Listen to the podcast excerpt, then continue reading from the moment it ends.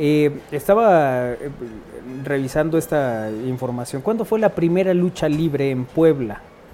Y eh, que la tradición del pancracio se cumple cada lunes por la noche en la Arena Puebla, también conocida como el Templo del Dolor.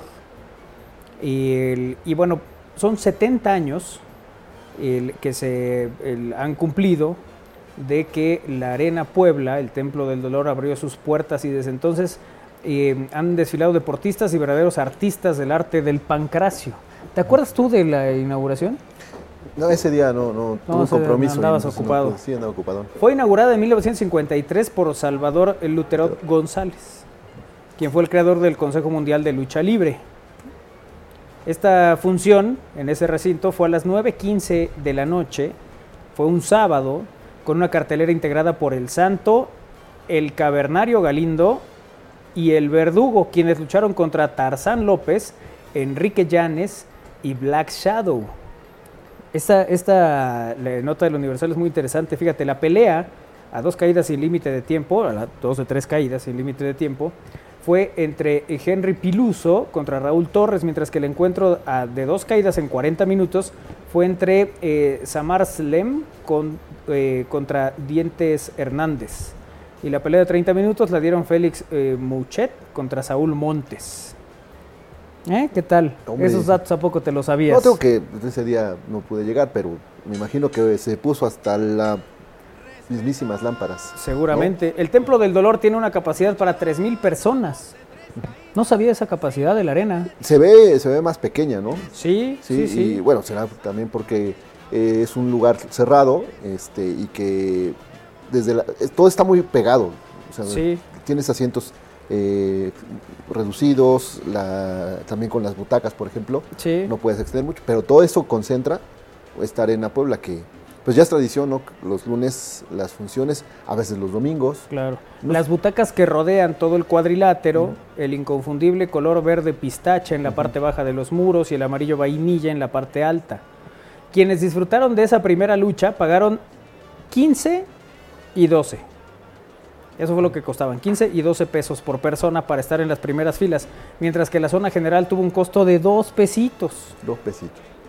En las redes sociales no hay comentarios de quienes conocieron o escucharon sobre esta primera función, la cual seguramente fue todo un acontecimiento, ahí en la esquina de la 13 Oriente y la 4 Sur de la colonia El Carmen. La venta de refresco y cerveza seguro no fueron la excepción, como tampoco la degustación de las semitas, eh, ya que eran hechas del mismo pan de la semita tradicional, pero eran de menor tamaño y estaban rellenas de papas con rajas y de chipotle relleno de queso, de carne enchilada y la clásica de milanesa. Y bueno, pues esa era la cartelera eh, que eh, se, dio en aquella, en aquella ocasión en la Arena Puebla, sábado 18. Así se presentaban. Oye, y bueno, seguramente ha- habrá personas que eran muy pequeñas y aún todavía este, estén con vida y que entonces sí hayan acudido. Y recuerden que a lo mejor fue todo un acontecimiento en la ciudad, ¿no? Porque pues la, la lucha libre sí es un deporte que tuvo su, su influencia por el santo, por todo lo que pasaba en el cine, ¿no? este, la, la presencia de, de- de luchadores en ese entonces de talla nacional, que vayas a verlos, los veías nada más por tele o en el cine. Que además después- es que eran las películas de la Ajá. época, ¿no? y cuando, y cuando llegas a la, a la arena, pues ves al ídolo, ves al luchador, se te hace prácticamente un dios el que tienes enfrente. Casi casi como en la película, el santo, santo. Sí, sí, sí. A- a- a- cuando pasan esas, ese tipo de películas, yo me imagino es que es muy diferente el ambiente de esa época, de los 50 o los 60 a lo que realmente es hoy- Ahora, hoy, ¿no? Ajá. Bueno, porque creo que, bueno, yo lo veía en las películas, ¿no? Que incluso la manera de vestir, así Sí, como sí, un sí, poco más elegante, ¿no? Que como, bueno, ahora las, las luchas que... Van hasta en Bermudas. Óyeme, Sí. Isra. No, no, oye, pero a lo que los me refiero es que ya Ah. es, digo, no sé si en ese entonces también lo tomaban como un deporte, ahora es como, vas a ver a un, un deporte, ¿no? Siempre creo ha sido. ¿Sí? Sí, Sí, sí, sí. sí, Pero yo siento que eran más In- elegantes incluso antes, no sé en la Ciudad de México, pero creo que el- empezaron a hacerlo pues en los gimnasios, ¿no? Donde entrenaban box y luego lucha. Sí. O sea, que sí era como parte del, del proceso. Te iba a decir que ya no tienes que esperar a que pasen las películas en la tele. Tú puedes elegir en las plataformas. Ah, no, sí, claro. Uno ya puede decidir. La que si tú quieras. Pero es Sí. más bonito ver El que sábado, van a el sábado a las 3 de la tarde ves el avance. Ah, mira, pues me quedo a ver en lugar de ver el fútbol. Me- Eso es cierto. Prendes la tele y ves alguna película de. ¿Pero ¿Por qué prenderías la tele? No lo entiendo. Porque es la chaviza de la generación de Isra. ah, ok. Sí, sí, sí. Sí, sí. O sea, tú no llegas a tu casa y prendes la tele. Nunca. No, Win ya no tiene ese, ese hábito, esa Pero costumbre que tuvimos muchos durante muchos años. Que Pues llegabas nosotros seguimos- la haciendo. Claro, Win lo que hace es prender su dispositivo y no ver la Y yo televisión. ver lo que quiero ver. Él elige lo que quiere ver en sus plataformas. No, pues no. Yo sí llego y ver. Todavía. Sí. ¿Tú, Armando? Es que Eh, él me enseñó. Es que eran, por ejemplo, ahorita que dicen, eh, sí, eran, por ejemplo, los viernes después de video éxitos con Gloria Calzada. Y te pasaban las películas normalmente del Santo eh, eso- esos viernes. De las luchas. Ajá, y luego, lo, y luego también incluso los llamaron el ciclo, ¿qué? Los Invencibles del Ring, ¿no? Entonces ya de, de Huracán Ramírez, del Santo. Es que de hubo Blue muchas Demon, películas de lucha, ¿no? Sí. Sí. Sí, sí, hubo un momento en que todo se consumía. Hasta Wolf Rubinsky ahí, ahí también. Sí, sí, sí. Pues él era de los de los que aparecía prácticamente en que era todas. ¿no? Santo. Y normalmente era el malo. Era en ese Sí. tiempo, ¿no? Sí. Sí, el Cavernario Galindo. O sea, por eso esta canción, el Santo, el Cavernario, Blue Demon y el Bulldog y todas estas cosas. Ajá. Pues esos eran los de la, los de la época, esos Sí. eran los del momento. El Y Huracán sí- Ramírez. Y sí, en términos de la, no sé del por qué, cine. tiene- por qué escuchamos a Rocky. Yo iba Ah, a no, decir, eso es dijo, box. pues, lo que sigue, pues, el gimnasio, ¿no? Hablaron de un gimnasio Hay box. gimnasios, se enfrentan dos. a Rocky. ¿no? Rocky. Ay, ah, Eh, bueno, sí, ya regresamos al, al tema. Así es, ya este tema, que no es el original, pero bueno. Ya están- pongan lo que quieran. Están haciendo ¿no? su esfuerzo. Y el- el- lo interesante de la- las películas del Santo y de, y de Blue Demon era que de repente sí había una rivalidad real entre ellos. ¿Ah, sí? Sí, claro.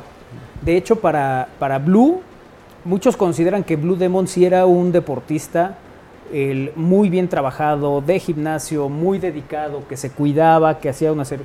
Y el santo era más dado al, A la farándula. a la farándula, Era el santo. más dado a la fiesta, más estas cosas, de repente hasta descuidado para sus películas. Sí, bueno, el Santo no tenía un físico tan tan trabajado como el Como el de. Blue. Ni tan. O sea, Y no, Blue tenía como este cierto celo de él siendo el deportista que era, No eh, era pues, no era reconocido tan de reconocido como el santo. ¿no? Entonces, eh, de repente sí había este pique, cuentan por ahí la, la leyenda de que llegaron a una filmación de una película y el, el santo no llevaba las, las agujetas de las botas Ajá.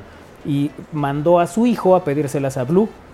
Y Blue le dijo al, al hijo que se las prestaba por tratarse del hijo, pero que para ese señor no tenía nada por ser un irresponsable y no estar preparado para sus...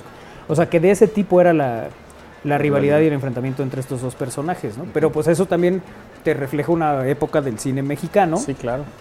Abocado a la lucha libre y a estos enfrentamientos con seres de, eh, incluso hasta de otros planetas, Claro. eh, que normalmente lucían eh, finas estampas, ¿no?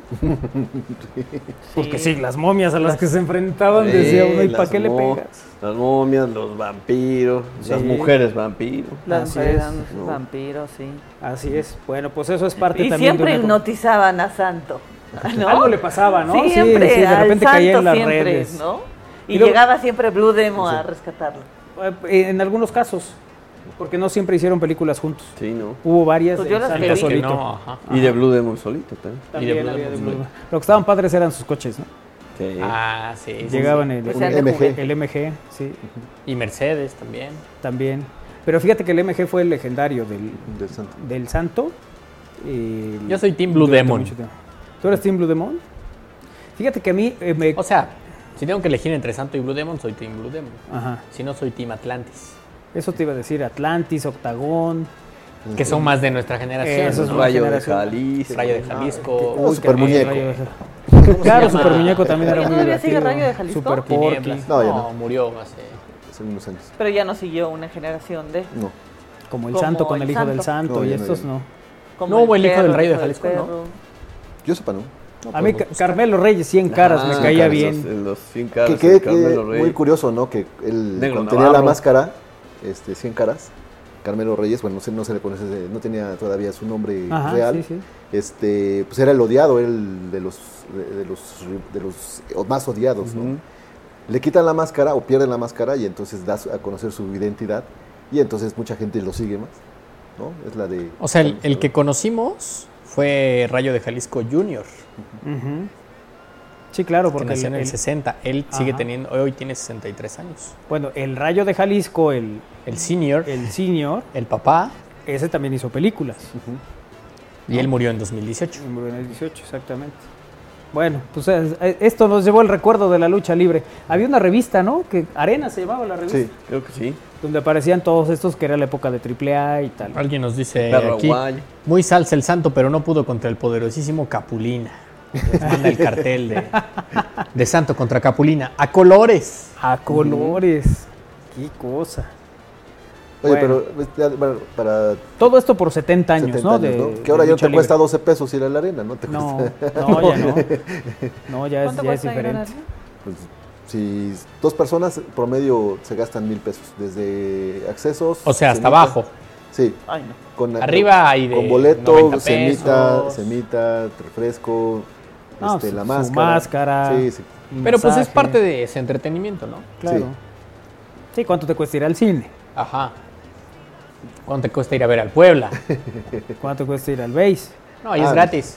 ¿no? Bueno, la entrada al base es más barata, pero ahí Sí, se bebe más horas, son cuatro o cinco Y horas. se come más, pues. ¿O no? Sí, ahí ya te dan. y se van a, y se van a, se van a entradas extras. Eh, Uh, sí. Yo sabía que el Templo del Dolor era el estadio de americano de la UDLAB, dice. ah, bueno, así Sí, se le conoció sí, sí. también, ¿no? En la, en la década que fue fundamentalmente la de los 90, eh, cuando los aztecas de la UDLA se convirtieron En este equipo representativo muy importante. Sí, y, y guarda relación porque Cholula, que es donde está la universidad, eh, está llena de templos, entonces por eso de- esa relación con Uno el más templo del el dolor, templo del exact- dolor. exactamente. Alguien aquí nos dice, ¿no vieron a los brazos? Sí, también estaban los brazos. ¿Cómo no? Brazo de Sí. plata, brazo de... Sí, que además... el brazo, Porky. brazo de oro. Super Ah, Porky sí, era brazo de Super plata. Sí. Porky era brazo de plata. Que qué tipo tan divertido el Super Porky, de verdad. Era de los que más me hacía reír. En, en la lucha libre, ¿no? Que se paraba en la esquina del cuadrilátero y hacía... Sí. No digan que Que aquí diga que- estoy, le decía, para que no lo viera el, el- el luchador. Y todo, sí, sí, sí, sí, Super Porky. No, no, no, de verdad, qué tipo tan simpático. Saludos cordiales al gran equipo de Al Aire. Qué buenos recuerdos sobre las luchas. Ya Saludos. unos años más adelante fui más fan de El Dandy. Ya me imagino el rostro de la chaviza que tienen en controles atentamente, Fernando. Gracias, Fernando. Pues sí, aquí recordando algunos. To- ahí está el Porky, mira, está escondido atrás del post. Ch, ch, No digan que acá Shocker estoy. lo estaba buscando. Lo estaba busc- Y no lo ve, mira. Ahí está Shock. Él se hace para acá y no lo ve. Mil por ciento guapo. No lo ve del otro lado. Ay, eh, bueno, otro de los escenarios que también eh, fue un suceso, la inauguración fue el Cuauhtémoc, este estadio, ¿no? El Coloso de Maravillas, eh, que es el quinto estadio con mayor capacidad en México, después el Azteca, el Universitario, el Jalisco, el BBVA, eh, con capacidad aproximada, bueno, poco más de 50 mil personas, ¿no? Eh, que tiene el Cuauhtémoc. La, el, el diseño del Estadio Cuauhtémoc fue proyectado en el 65 por el arquitecto mexicano Pedro Ramírez Vázquez, que también diseñó el Estadio Azteca y la Basílica de Guadalupe. Fue inaugurado el 6 de octubre del 68 durante la preinauguración de los Juegos Olímpicos de, de México 68 con dos partidos. El inaugural se enfrentó Puebla contra América y el partido estelar, la selección de México, empató a uno con Checoslovaquia. ¿De ese sí te acuerdas? No, porque ese día estaba yo en clases. Bueno, fue sede del Mundial del 70, luego el Mundial del 86, ¿no? Donde Del Mundial de 83 también, el juvenil. del juvenil, exactamente. El- y bueno, aquí vimos jugar a, Mar- a Maradona, uno que para muchos de los futboleros del 80 y de la década de los 80 y, y seguidores de Maradona, uno de los mejores partidos de Maradona en el Mundial es contra Uruguay. Partido que se juega aquí en el Cuauhtémoc. Donde por cierto Diego no mete gol, pero eh, volaba de un lado al otro, eh, jugaba muy bien, hizo cosas muy, eh, muy recordadas ¿no? por la gente. Bueno, ahí está esta escena que vemos, esta imagen que vemos en pantalla en este momento en estamosalario.com, es el Estadio Cuauhtémoc sin las ampliaciones de las rampas. Es el estadio que se inauguró en el 68 y precisamente con el, el tema olímpico, ¿no? ahí alcanzamos a ver el pebetero, en la zona de las cabeceras, Sí, digamos. la, y la perspectiva es desde la cabecera sur. Ajá, desde la cabecera sur y bueno, pues ahí está este, eh, estadio eh, Cuauhtémoc, Uy, que también eh, fue inaugurado a finales de los 60. Sí. Desde la platea, eso es platea poniente, ¿no? Esa es Platea Poniente, exactamente. Esa- esta imagen que estamos viendo en pantalla para los de radio es el- se aprecia detrás de las bancas, que siguen igualitas, ¿eh? Ese. Es el mismo acceso, todo esto no ha cambiado. Lo único que ve uno diferente, pues es la parte superior de las rampas, donde ahora aparecen estas tribunas que no estaban, y el resto, pues es prácticamente eh, lo mismo. Un estadio además muy, muy bonito. Eh, ha sido uno de los, me parece, con más sabor también, ¿no? Que ¿Qué, que partido- tenemos qué fue en México. ¿Cuál fue el primer partido que viste en el Cuauhtémoc? Y que te dijo, órale. la primera vez que entré al Cuauhtémoc que me quedé así que, ah, esto está muy bonito, Ajá. fue un Puebla Atlético Potosino que además perdió Puebla 1-0, temporada 86-87. Que me pareció una maravilla. Cuando entré al estadio y vi las porterías y vi a los jugadores, todo esto que había visto por televisión, pero que ya lo podía ver en, en- en vivo en el lugar, con los sonidos, con los aromas, con todo lo que se genera alrededor de, de un estadio como el Cuauhtémoc. Acababa de pasar el Mundial, Ya tenía las. del ya te- 86, ya, estábamos en el rampas. 87, ya tenía las rampas.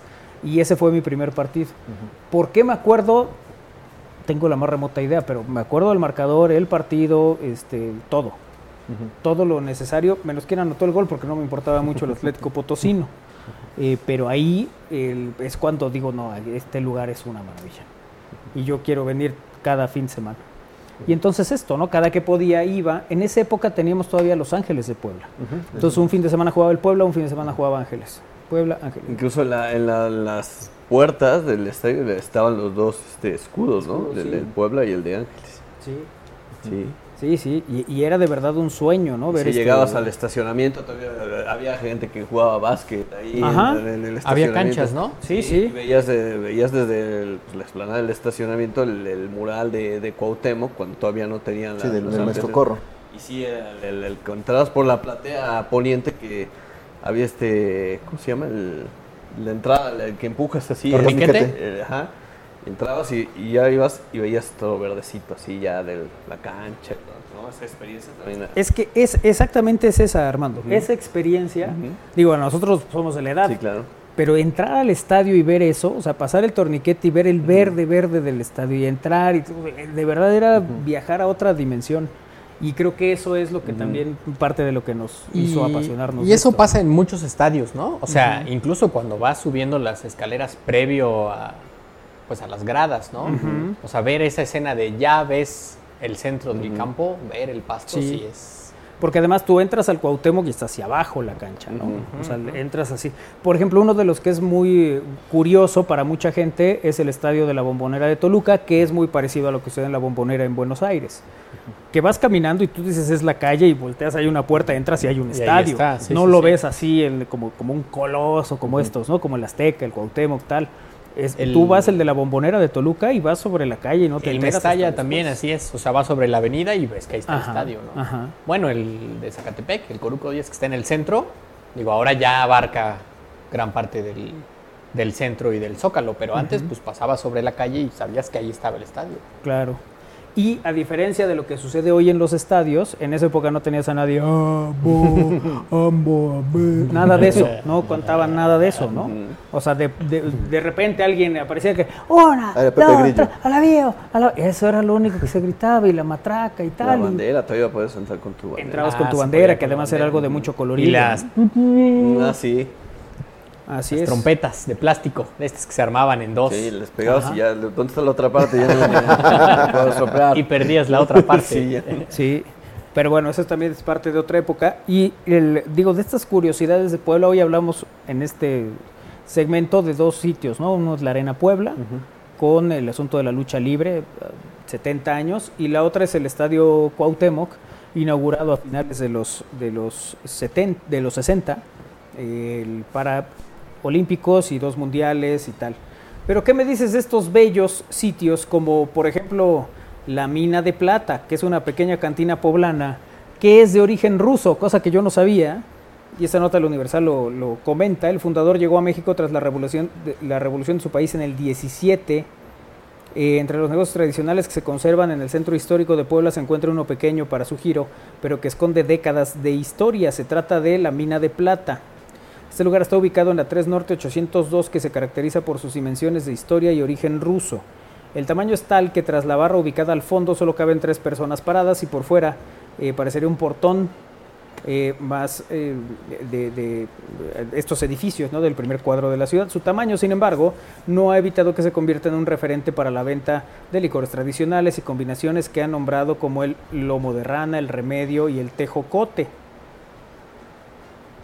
Que esto vamos a preguntarle a un experto. Sí, sí, sí. Will, Trajimos al experto. platícanos. Sí, pues la mina de plata es, es un lugar, tal como lo describe la nota, es muy chiquito, es una cantina, no sabía que tenía más de 50 años. Sí, sí. Eh, recientemente, de hecho, la terminal cumplió 60 Ajá. y es, es interesante cómo son de estas cantinas, pues que siguen existiendo. Y que además son como un Y- punto turístico en la actualidad. Hay Creo gente que que, hoy va en a día- conocerlos. por- Sí, sí, a, a ver, evidentemente están las personas, los asiduos de todos los días, de todos los fines de semana o de todas las semanas, eh, pero también va mucha gente que los encuentra curiosos porque es tal cual, o sea, la decoración son botellas viejas y demás. Es un viaje al y pasado. como Las barras, ¿no? Son tienen una barrita Ujú. y obviamente no tienen un baño como hoy conocemos los baños de los bares, sino tienen un pequeño mingitorio. Ujú. Es curioso, pero estos letreros que antes existían, eh, que negaban el acceso a ciertas personas, hoy solo dice prohibido la entrada a uniformados y niños.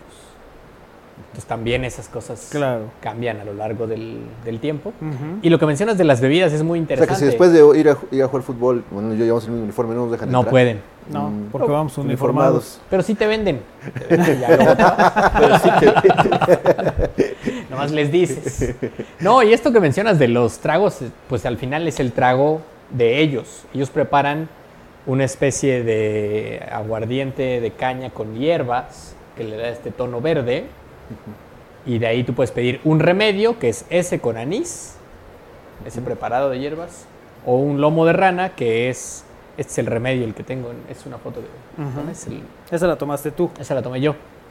En, de- Y todos es- los sentidos. La fotografía y la bebida. Las bebidas del lado derecho son lomo de rana. Y ese es el remedio con squirt, y es todo lo que lleva. Y se Dicen llama que no. lomo de rana porque si no sana hoy, sanará mañana. Ah, sí, por el color, dicen. Ah, ok. Ah. Pues parece agüita de limón. Y la verdad es que sabe agüita de limón, Parece- pero échate se tres y... limón- te la tomas como agua. Limonchelo. El limonchelo, sí. Ah, o un sí. curado de tuna. ah, mira, y ahí, puse... Ese es un videito que tomé, están Ajá. preparando el, La bebida. El lomo de rana, le pone hielito, Ajá. porque sí es como amargoso el... Pues, pues este es preparado de hierbas con, con aguardiente. Y pues es receta única de hace muchos años, hace más de 50 como ¿Y dice, sí, ¿no? está rico? Está bueno, está sabroso. O sea, ¿volverías por? Ah, sí, es la segunda o tercera vez que voy. Ah, entonces sí vuelves. Fíjate, por ser un sitio conocido en el centro histórico, ha sido protagonista de notas periodísticas y publicaciones en Internet, como una que circula en el grupo de Historia Puebla Antigua. Una de las aportaciones interesantes en estos recuerdos es la de Tats Banov, bisnieta del ruso que abrió sus puertas y quien ahondó sobre el creador del proyecto. De acuerdo con la internauta, el fundador fue Konstantino Nikonov, quien llegó a México en 1917 en el contexto de la Revolución Rusa. Antes de abrir la peculiar cantina en la 3 Norte, su bisabuelo probó eh, con un puesto de aguas frescas que se localizaba fuera de la tortería Conchita, ubicada en lo que hoy son los portales del Zócalo. Hacia la mitad del siglo XX el negocio fue vendido a Santos Díaz Camacho, quien es recordado con afecto por varios clientes. Del personaje ya fallecido se cuentan historias que van desde la calidad en la atención y sencillez hasta detalles como regalo de algunas botellas para las bodas a las que fue invitado. Ah, la agarraron de padrino. ¿No? También, pero bueno, eh, por eso se recuerda este, este sitio, que además eso es muy curioso. El- de repente sí hay tours de ir a estos lugares emblemáticos, que claro, eh, le- le- tienen que ver estos recorridos precisamente con las cantinas legendarias del centro histórico, eh, pero como hay estos sitios que se mantienen vigentes, que tienen una bebida característica, que la gente va, como decía Win, ya digamos que el, el- el, el bebedor habitual, pero también va el bebedor turístico, el bebedor curioso, ¿no? El que quiere conocer Mira, el sitio, y quiere su- probar una Y bebida. van los bebedores y Win. Ahí está, Win. Ah, estoy. Que además hay unos, que ya no me acuerdo cuáles. ¿Dónde dices, Win, que te tomas una sangría y ya sales pidiendo mariachis? Esa es la terminal. Ah, esa es la terminal. Es que esa es cosa curiosa también de las bebidas, de las cantinas de hace muchos años, eh, que tienen su bebida. o sea, tienes que ir ahí y, y probar la que bebida. tienen, la que los Tenemos caracteriza, también sí. en el centro la ópera, que son los Los menyules. claro. Eh, también conocí una hace no tanto que se llama Gusano de Oro, que ahí el- es el remedio, y el remedio sí sabe a remedio. Sabe bien feito. Eh, pero pues sí, todos dicen no te tomes más de dos.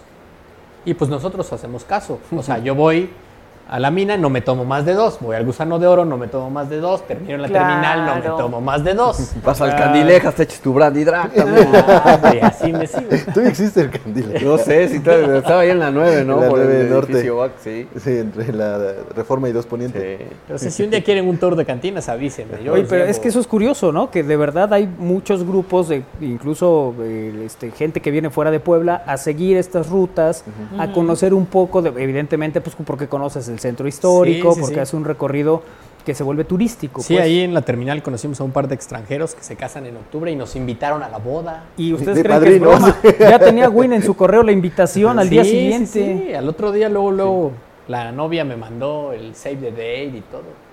Sí, sí, sí. ¿Y no te dijo que si les cooperabas con la botella? No, no, no, al contrario, dijeron que. Ah, porque ese día en la terminal, no me pregunten cómo, pero empezamos a cantar, salió una guitarra, nos dieron las altas horas de la noche y, y había varios, había esta pareja de extranjeros y otra pareja también de extranjeros que pues les llamó la atención toda la atmósfera de, Claro. de cantina. ¿no? Ya era el Win Naborsky en la terminal. Ándale, ahí me quedé atrapado. Entonces tenemos boda, dices. Vamos a ir a una boda Vamos a ir a una boda. en octubre. Yo me quedo con la beduina para los remedios. Digo, nunca he ido, pero me... me- me- Eh, ¿Te ¿Eso han dicho? ¿Eso Me- te cuentan? Sí, sí, sí, que ya gente, eh, bueno, gente que llegaba un poquito lastimada después de una noche de copas, pues iban a la beduina al- por los remedios. Bedouin. No sé si exista, Se estaba en el centro. este, Pues aquí me dice que hay una en la 39 Oriente. Ah, no, Es sí, karaoke. sí, es acá, es karaoke.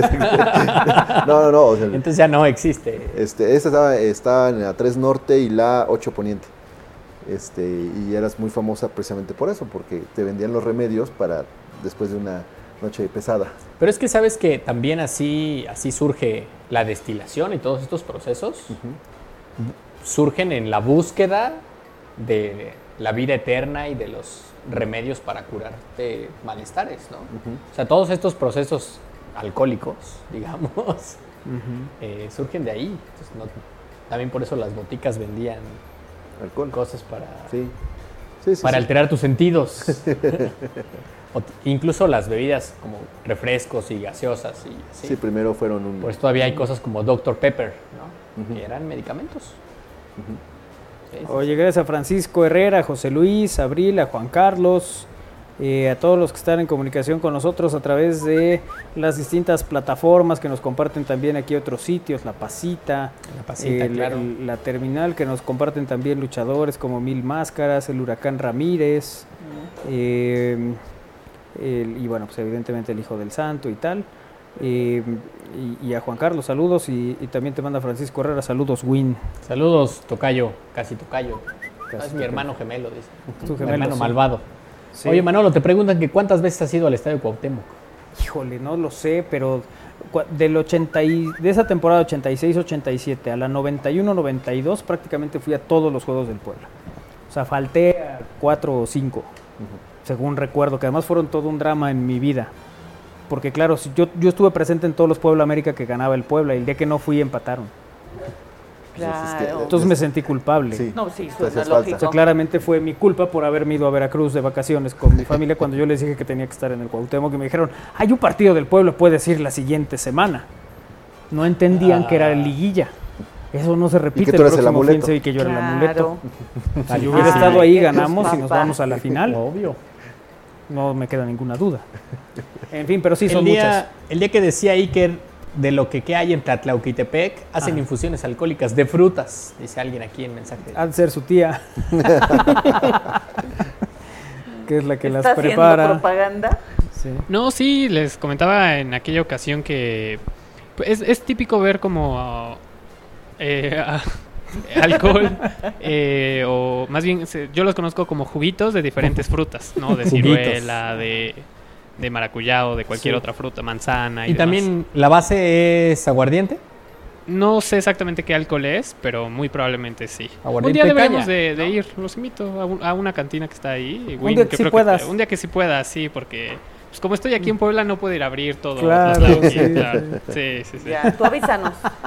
Yo necesito hacer un recorrido, al menos cinco cantinas, si no, ¿para qué voy hasta allá? Eh, Yo te, re- te puedo recomendar un- tres, si acaso. Ah, bueno. Tres y mira, y dos casas. Tres ya ya, la, ya la hiciste. Ya estamos. Y dos ya. Pues vamos.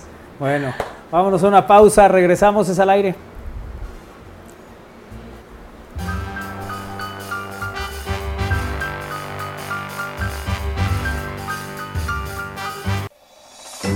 Expresiones al aire. Con Alfredo Naime. Estamos al aire.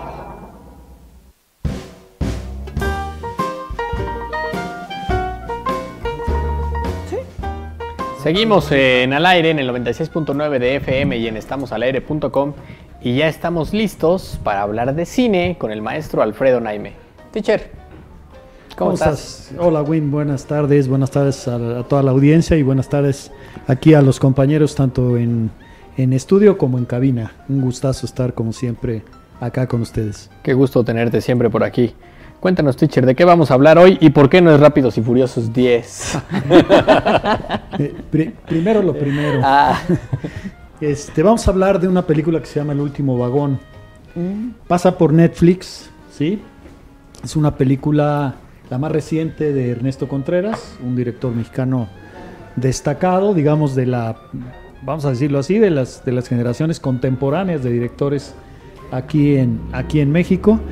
Y bueno, es una película que tiene que ver con un niño de 10 años que se llama Ical. Y sucede que Ical es hijo de un, de un peón de, de cuadrilla, de esos que andan por todo el país eh, trazando y, eh, e instalando vías de tren. Con esto el niño pues está acostumbrado, y no es que le guste mucho, a, a una vida itinerante, ¿no? Cuando ya medio se está acomodando en un lugar con la familia, pues resulta que ya se tienen que ir porque ya hay otra chamba o otro tramo de construcción de vías del tren en otra geografía de la República Mexicana. Y pues eso no es bueno, creo, para nadie, menos aún para un niño, ¿no? Un niño, Por el- digo, alguien que tendría que estar yendo a la escuela y, y un poco estabilidad. ¿no? teniendo estabilidad. Bueno, el caso es que llegan a una nueva comunidad, la familia de Ical y, y cuenta de que el niño está bien. Bueno, cuando digo la familia es papá y mamá, ¿no? Papá y mamá, que Ical es hijo único. Y, y- y le dicen al niño, ¿no? Nos vamos a quedar. Y el niño está radiante, está feliz porque por fin se va a quedar en un lugar y además de quedarse en un lugar, pues en un lugar en el que se siente, en el que se siente bien. Pero hay eso que se llama el azar y hay eso que se llama pues, el destino, ¿no? Que prácticamente siempre asume la última palabra.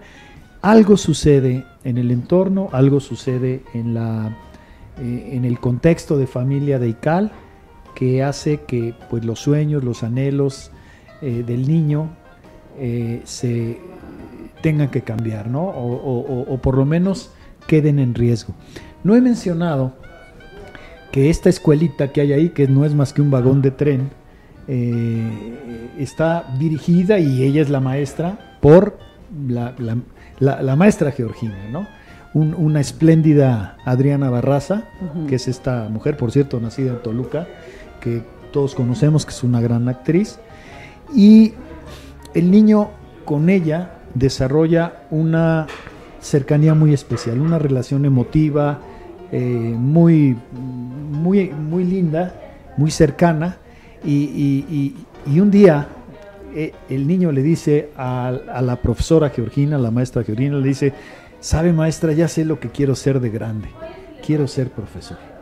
Y este es un momento que no solo inunda al niño, sino que inunda el alma de la, de la profesora. Una sesentona ella que genuinamente piensa que la educación puede cambiar la vida de sus pequeños estudiantes y por lo tanto ella todos los días pone el máximo de su esfuerzo en ese empeño. ¿no? Bueno, ¿qué tal es el último vagón como película? Yo diría que es una película muy bien intencionada, eso queda clarísimo. Se ve que Ernesto Contreras es un hombre transparente, es un hombre generoso, por ahí va eh, lo que se percibe de Ernesto Contreras, no solo en esta película, sino en algunas otras de su filmografía. Pero yo creo que a fin de cuentas la película, que es un melodrama asumido como, como tal, asumido plenamente como melodrama, yo creo que la película termina siendo no tanto dulce como edulcorada. Esta no es una muy buena noticia, ¿no? En busca de lo dulce, en busca de la sinceridad, pues la película probablemente no, no encuentra exactamente eso, sino algo un poquito más tendiente al melodrama. Ya decía yo, es más bien una película edulcorada. Y sin embargo, y, y con esto espero resolver el tema, creo que es una película que sí vale la pena. Porque es una de esas películas en las que prefieres priorizar lo que la película te ofrece que aquello que a la película le falta. No sé si me expliqué. ¿no? Eh, te das cuenta que en los personajes no hay tanto conflicto, en el sentido tradicional del término, como cuitas. Más bien todos tienen cuitas en la película, ¿no? No tanto conflictos, sino cuitas.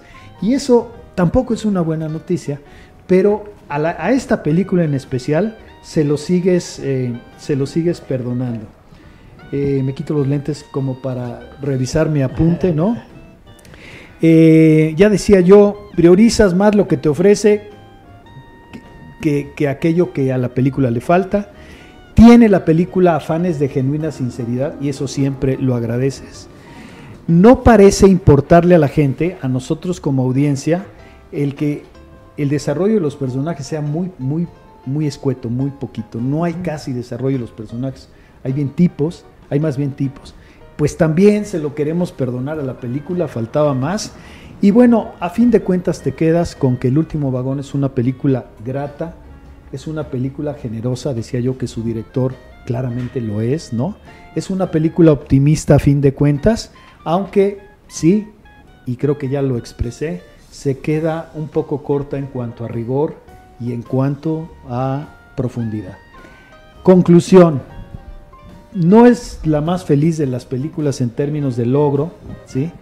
Pero es una película que yo pienso que a fin de cuentas eh, sí valdría la pena que la gente se acercara a ver. Quizá lo que más me duele a mí en la película, y lo voy a leer exactamente como lo escribí para la columna que se publicó, habría sido fantástico que el valor de la educación fuera en la película más una férrea certeza desarrollada que una mera noción sujeta, a la, sujeta y acotada por la línea argumental. ¿no?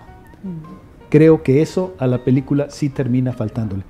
Curiosamente, casi todo mundo que ya la vio y a la que le preguntas te dice, ay, pues es que es una película sobre los profesores, ¿no? Y sobre todo sobre los profesores rurales, ¿no? Justo te iba a decir, Que- como lo planteas, pareciera que va que por ahí, hacen ¿no? este esfuerzo. Claro, eso está en la película, pero me, permito volverlo a, a decir. Habría sido fantástico que el valor de la educación, sobre todo en estas geografías, fuera más una férrea certeza desarrollada que una mera noción sujeta a la línea argumental. Pues ahí tienen compañeros, esto se puede ver en Netflix, se llama El último vagón y está dirigida por Ernesto Contreras. Fíjate que yo, bueno, eh, escuché eh, comentarios que decían, ay no, lloré mucho. Por eso no la vi, porque no tengo ganas de llorar. Ahorita no. No, no Por eso que- me la brinqué. No creo que sea tanto una película en ese lado, ¿eh? pero probablemente hay gente muy sensible. ¿eh? Pero todo lo que escuché es que, ah, no, está muy triste, no, es para llorar. Y eso, ay no, ahorita no tengo ganas de llorar. No, y está, está bueno que es una de estas películas eh, que podemos encontrar directamente en plataformas, en este caso en Netflix. Creo sí, que, se inclina más al cine lugares. familiar, ¿no? Es, es una película que, digamos, si en algunas otras cosas se queda cortita, en esto de intentar un cine familiar, yo creo que sí, sí termina siendo una opción. Y, y sobre todo un cine familiar más bien chapado a la antigua, que eso siempre es muy bonito el cine familiar de antes. A mí me parece que era un mejor cine familiar que el actual. En, en términos eh, de, de este tono, de- de- de reflexionar sobre ciertas cosas que son, que son importantes en términos de valores y en términos de vida de familia, ¿no? Y, y eso te iba a preguntar, si en esa línea va esto de a lo mejor no desarrollar tantos los personajes y no profundizar tanto, es justamente para que te puedas sentar en familia y que no haya que estar dando demasiadas explicaciones a todos los que los están viendo. Probablemente sí, lo que pasa es que uno ya tiene como desarrollada esta, esta noción de que los, los personajes que ves en pantalla tienen que tener tres dimensiones, ¿no? La Sí, dimensión sí. física, es decir, cómo lucen, la dimensión psicológica, es decir, cómo razonan, y la dimensión social, es decir, cómo se relacionan con el entorno, ¿no? Y en la película no hay tanto esto, pero creo que es muy bueno tu apunte, eh, Win, en términos de a lo mejor con toda intención, es un poquito más escueto esto, pues para que eh, eh, más bien la atención esté en la situación como tal. Eh, recordemos, un niño acostumbrado a ser a una vida este, itinerante, que no es muy sana, para él, por supuesto, eh, se entiende que es por necesidad, eh, pues a, final de cuentas, viendo que su familia renuncia a, la posibilidad de ese único trabajo que tienen, bueno, encontrarán y bus- buscarán y encontrarán seguramente, con tal de que el niño ya se quede y se queden ellos en una comunidad en donde el niño puede ser que se siente bien, ¿no? Y, y también destaco que justamente veía un par de notas que decían que a pesar de su reciente lanzamiento ha tenido muy buena aceptación en la plataforma, tanto que se posiciona como de las películas de este año más vistas en la plataforma en México. Sí, ¿no? sí. Acotan esto, pero pues fue bien recibida en el país. además. Te- digo, a, a lo mejor parece un contrasentido, pero es una película finalmente no, no lograda, al menos desde mi punto de vista, que sin embargo vale la pena ver. Por eso te digo, parece un contrasentido, ¿no? Sí. Ay, te voy a leer una- algo que dijo el director Contreras sobre la realización. Eh, esto lo dijo para, para Procine. Se convirtió en la oportunidad de abordar un género distinto con jóvenes, muy jóvenes actores que llenaron de energía, luz y pasión la película, y con actores y actrices a quien admiro y respeto profundamente, y con quienes fue un placer construir cada uno de los personajes, y adentrarnos así en el mundo de la docencia en condiciones muy precarias y con el fascinante universo ferroviario de nuestro país, expresó Contreras. Pues por ahí va la película. Oh, pues qué, qué- qué interesante. Yo no la he visto, sí vi que me aparecía ahí como en lo más visto estos días. Eh, y dije, ah, le voy a dar una oportunidad. Y yo sí también me imaginaba más esta parte de que al final es una especie de homenaje, oda, pues al maestro, ¿no? Que eso se desarrolla en el ambiente, pues de un vagón de tren. Me, me imaginaba más por esa línea. A- a- al final de, es- de- de- a fin de cuentas, yo creo que esto que mencionas sí queda permeando, sí, sí, sí exuda, sí permea en la película. Pero ya lo dije dos veces, ¿no? Creo que no queda, y, y habría sido muy bueno que quedara, la noción del valor de la educación, ¿no? Como algo que tiene que ser sí o sí en nuestro país y que desgraciadamente no alcanza ese nivel que estamos necesitando, ¿no? ¿Qué, qué otras cosas tiene el director que, que debamos echarle un ojito? Sobre todo una película que se llama Sueño en otro idioma. Esa me parece una película mucho mejor. Hola Manuel, buenas De, de- tardes. de esa nos hablaste aquí también, ¿no? Yo creo que sí, ya tiene tiempo. que, que básicamente es esto. Un lingüista interesado en un dialecto llamado el sicril se da cuenta, se entera, investiga y descubre que ya solamente quedan en el planeta Tierra, bueno, en México, que es donde, donde eh, se habla el dialecto sicril, descubre que solamente quedan tres hablantes. Los tres ya son muy, muy ancianos. Uno de ellos se muere. Quedan dos, pero los dos que quedan están peleados a muerte desde hace 50 años y por lo tanto no se hablan. Es decir, que el lingüista se da cuenta que tiene que hacer algo para evitar que el sicril, que por cierto es un dialecto que no existe en la vida real, ¿no? está, está, fue de hecho construido para la película, se da cuenta que él tiene que hacer que estos dos ancianos que están peleados a muerte y que no se han hablado en 50 años, se vuelvan a hablar porque de otra forma el dialecto, el cicril, va a desaparecer de- de- del país y de la faz del, y de la faz del planeta. ¿no? Una película muy emotiva, una película en muchos sentidos inspiradora, donde sí el núcleo es esta cuestión memorial del dialecto en extinción, que es lo que acabo de mencionar, pero también una película en la que hay otros temas y otras rutas que andan por ahí. Por ejemplo, el arraigo de la gente con sus costumbres y con su cultura. Por ejemplo, la fuerza de los afectos intensos, ¿no? Que, que sobre todo en, en- en- en- en regiones rurales y, y- y marginales suelen detonar de manera más, más, eh, más viva, ¿no?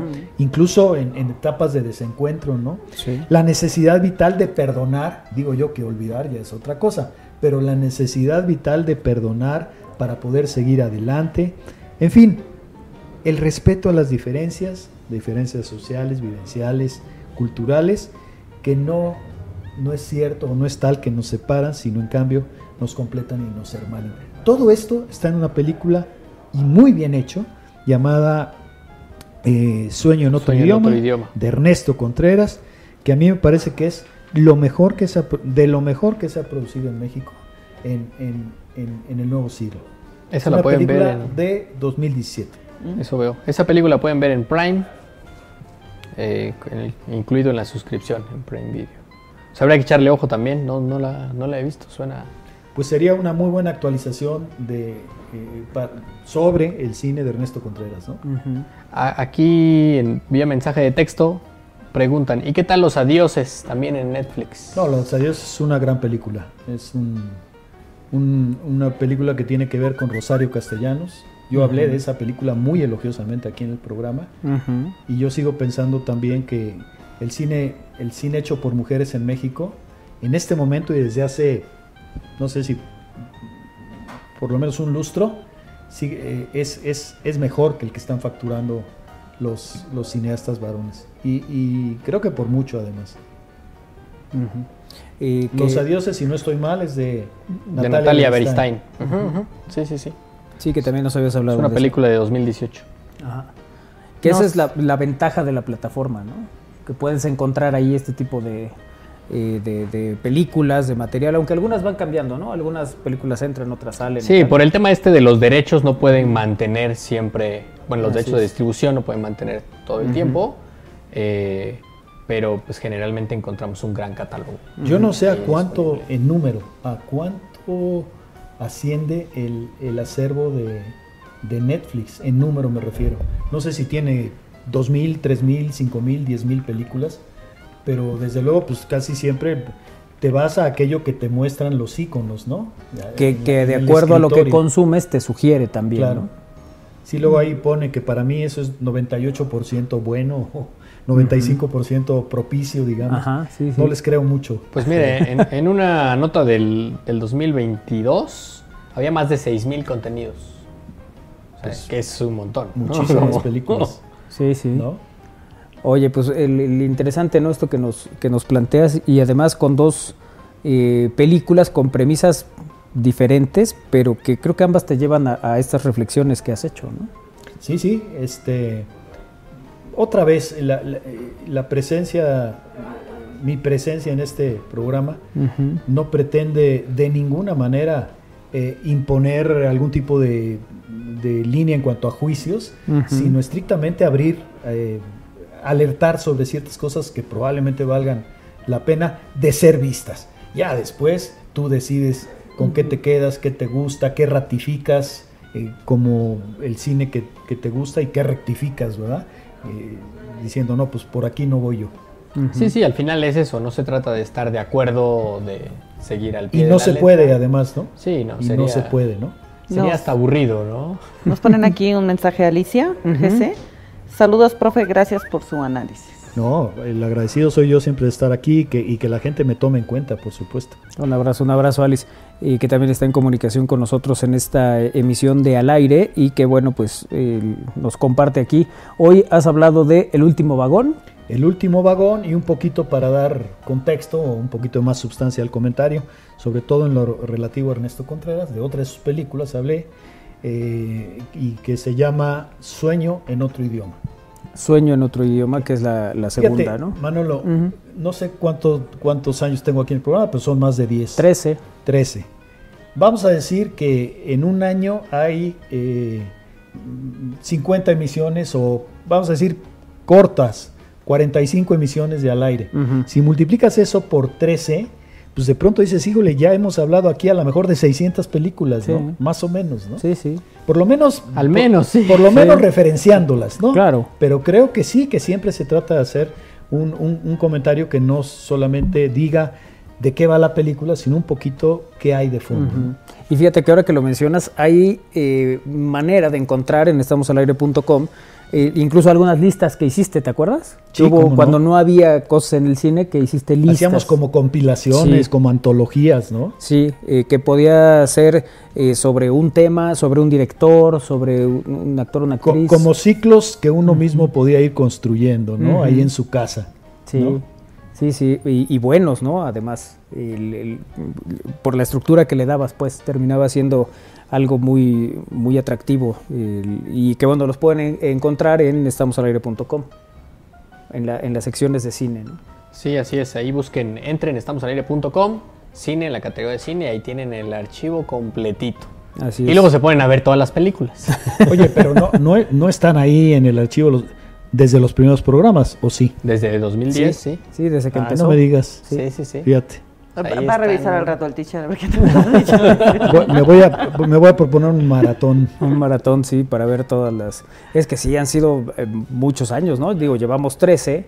Tú arrancaste con nosotros aquí. Sí, O creo sea, que en desde el- 2010, desde el primer programa. Desde el primer programa. Vamos a ver, son 116 páginas del archivo solo de cine. Ajá. Y el 20 Ah, está desde...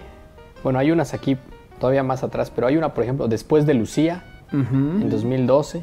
ujú. Eh, y luego tienes como actores famosos, ¿no? Una de James Bond, veamos. O sea, sí, ahí puedes ver el archivo Ujú. completito, Completo. completito.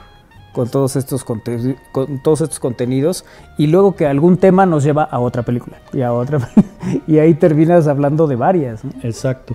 Y sí, claro, ha habido a lo mejor en ese tiempo 10 programas a los que no he podido venir sí, porque sí. estabas de viaje, por lo que sea. sí Pero bueno, a fin de cuentas sí, sí termina siendo un acervo ya de ya ya ya en cantidad, digamos, relevante, ¿no? sí sí oye en qué en qué número de columna vas te acuerdas Eh, ¿Te refieres a los de la a los jornada? que, a los que escribes Sí, ajá, claro. para periódico Voy en la 1200, déjame acordar, pero nada más en, en- en la etapa de la jornada, ¿eh?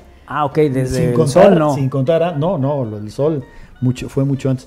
En la jornada tengo 1225, digamos 1225 semanas así es, ¿no? escribiendo en la jornada sí. Con, con Fernando Canales tengo al menos 120 columnas más, Ujú. o sea, 1370 por ahí Sí, así, con sí, Fernando sí. Canales, sin contar para nada el sol de Puebla. claro que eso es donde empezaste No, empecé, híjole, es que escribí en, en momento, en momento, con diario, Baraquiel todavía en el Universal. sí Mm, Híjole, ya ni me acuerdo en qué otros lugares. Sí, Sí. con Baraquiel, él, él fue el que me invitó. claro sí sí Baraquiel, papá, en paz descanse. sí. Ujú. Eh, que bueno, el- este, este breve recuento de, Me quedé ahí viendo que hay un montón de cosas. No, pues o es que hay, hay muchísimas, ¿no? Y, y grandes películas. El- el- yo de las que el, recuerdo más, eh, pues es cuando nos hablaste del secreto de sus ojos, por ejemplo. ¿no? Que, que fue, que de hecho es una de las favoritas en mi historia.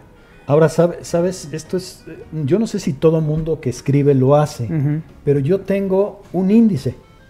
De Mm. películas. Entonces, si a mí alguien me dice, bueno, que de hecho me pasa muy seguido, oye, ¿no, ¿tú alguna vez escribiste sobre la pasión del Cristo de Mel Gibson?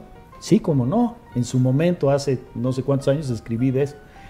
Oye, y seguro no tienes manera de, de- de encontrar esa columna, ¿verdad? Porque fíjate que mi hija la vio y le interesa que... Pues yo lo que, lo que tengo es un índice Entonces, en donde yo, yo, en este caso, me voy a la P de mi índice. Pasión del Cristo, coma, el. Ah. Películas. ¿no? ¿no? Pasión del Cristo, el. Y ahí a la derecha aparecen los números de columna en donde yo o escribí o mencioné o referencié la pasión del Cristo. Pueden ser tres, cinco, ocho columnas, una sola. Y entonces yo nada más, pues voy a, como están numeradas mis Ajá, columnas, ya va y, yo puedo encontrar cualquier cosa que yo haya escrito sobre cualquier película. Mira. Lo ¿Qué cual hizo? como la es muy útil. pero, Ándale. pero to- solo de, de las películas que nos ha hablado Alfred. ¿no? Que sí son muchas, ¿no? Que sí son muchas. Sí, sí. No, ese, ese archivo es, es un Word que tiene más de 50 megas. Solo en Word. ¿eh? Sin una sola todo, foto. sí, Sí, sí, solo más, texto, pues, Más de solo 50 texto. megas de solo texto. Qué No, cosa. sí hay, sí hay una historia ahí. Qué Sí, cosa. claro. Habrá que publicarlas. Eh, Bueno, de ahí salen luego las antologías que se publican como libro, ¿no? Sí, sí. Oye, pues qué, qué gusto como siempre, Alfred, tenerte en esta emisión de Al Aire. Y hoy hasta cerramos con este pequeño recorrido por varios años, ¿no? Y, y este orden que llevas de las, de las columnas y demás, de las muchas que has compartido con nosotros aquí en Al Aire. Sí, no, pues siempre un gusto y ojalá que Dios nos preste vida para seguirle otro ratito, ¿no? Eso es. Un placer como siempre, Alfred. Gustazo y, y abrazo para todos, muy en especial a la audiencia que siempre es tan gentil conmigo. Muchas gracias. Vamos a hacer una gracias, pausa Alfred. y regresamos es al aire a través de Radio Pop el 96.9 de FM y en estamosalaire.com.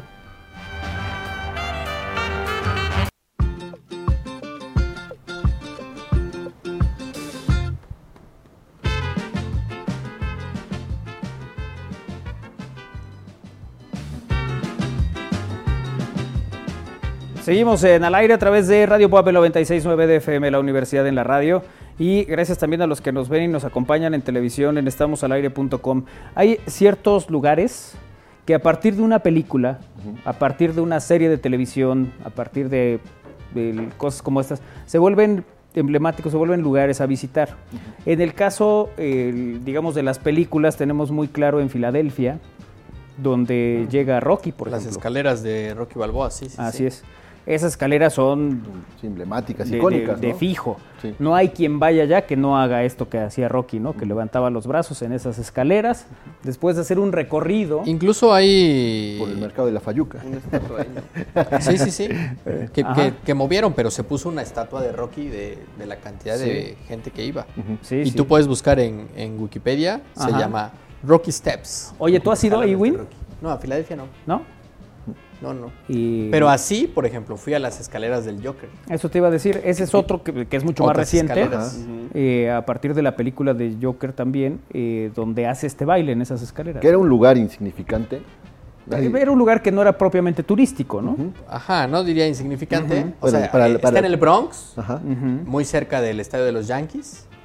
Y lo voy a incorporar antes de que me regañe la producción.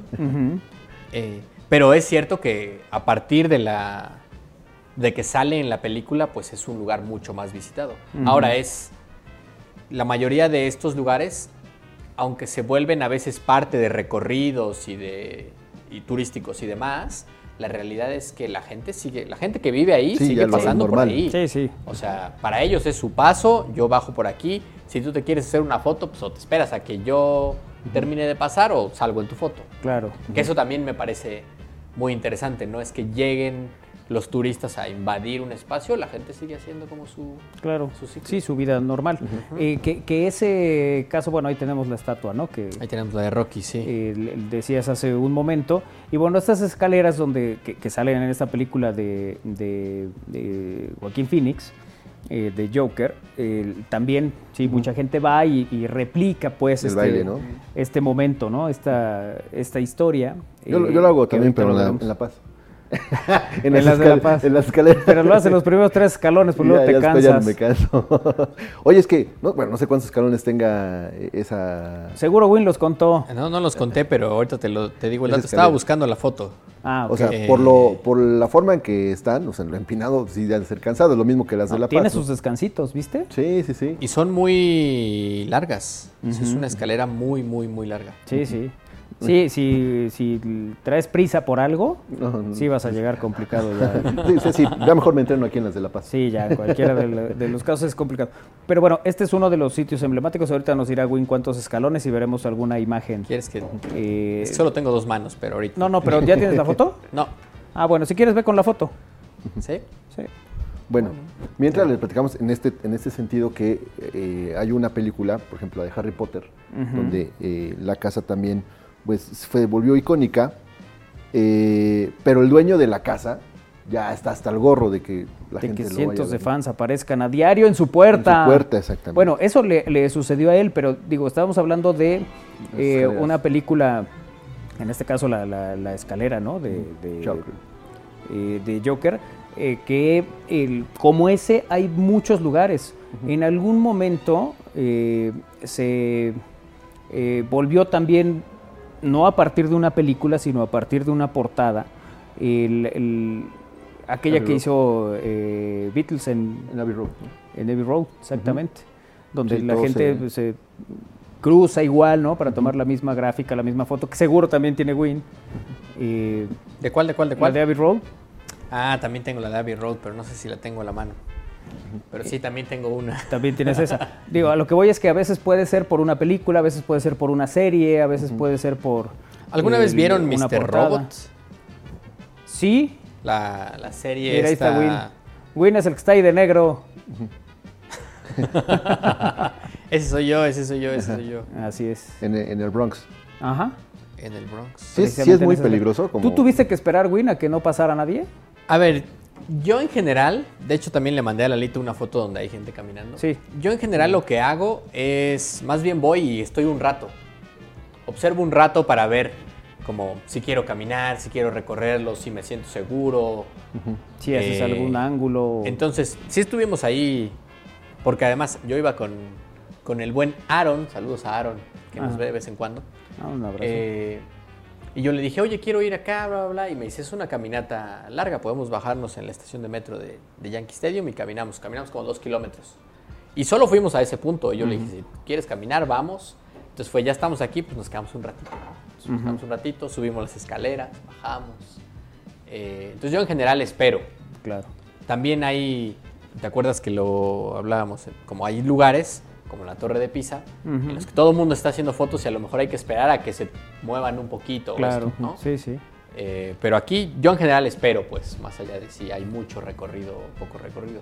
En Abbey Road, por ejemplo, sí eh, es más difícil. Todo el tiempo hay gente intentando hacerse una foto y pues nadie quiere que salgas en su foto. Como tú no quieres que los demás salgan en la tuya, digamos, ¿no? Eh, entonces, ahí sí, pues hasta hacen una fila para, para hacerlo. Y el- Aquí no había fila. Oye, ¿y el, los vehículos siguen avanzando o es una calle cerrada? En, Abbey Road, los vehículos siguen avanzando. O sea, también tienes que esperar a que Sí, sí. haya ese momento. Sí, no, ahí no hay. De hecho, ahí les voy a contar un- una cosa bien curiosa. Yo, yo fui solo, solo. Llevaba mi tripié, yo quería mi foto en Abbey Road y es, es una avenida de dos vías. Y pues yo lo que hice fue ponerme en medio del carril para ir a poner mi tripié, ponerle timer y corría yo para tomarme la foto. ¿no? Eh, cuando yo hago esto, yo veo que había alguien también ahí y dije, pues si alguien más lo hace, tal vez no es tan mala idea porque pues todos te ven raro de que estés en medio de la calle, ¿no? Claro.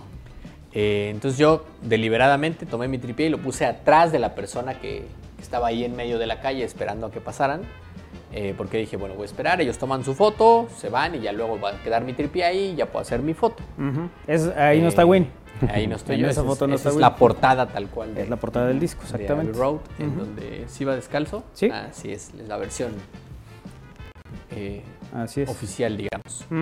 Pero bueno, lo que pasó es que la persona que estaba delante de mí, de repente grita, ¡Órale ya, cara! En español. Ajá. Y Dije, dijiste, "Ah, ¡ah! Paisano. Un paisano, connacional". ya vi quién más podía estar en medio de la calle. Ajá. Eh, porque obviamente los autos que circulaban bajaban la, la velocidad porque nos veían en medio de la calle, ¿no? Claro. No entendían por qué había alguien en medio Sí, de sí, la sí. calle. Y pues era otro paisano que estaba, que pensó lo mismo que yo. Y bueno, incluso hablando de eso, hay, hay personas, TikTokers o influencers, o, que se dedican precisamente a irse a tomar fotografías en, en donde han sido grabadas películas o todo esto, ¿no? Y llevan, la- ponen la- lo que es la fotografía de, de- de la, la imagen de la película, la quitan para que se vea realmente donde, eh, lo que es ahora, donde en algún tiempo se, se grabó la, la escena de, de esa película, ¿no? Sí, mira, ahí tenemos. eh, Yo sigo justamente una cuenta en Instagram de, de Andrea David, que es Ajá. estas imágenes que estamos viendo. Por ejemplo, ahí Es la serie de Ted este es. Ted Lasso en Richmond Ajá. eh, y pues te pone la foto del, digamos, del estilo de la, peli- de la Sí, serie Sí, sí. en la calle donde, donde sucede. Eh, en esa misma imagen tienes, tienes, dale siguiente, bueno, no sé.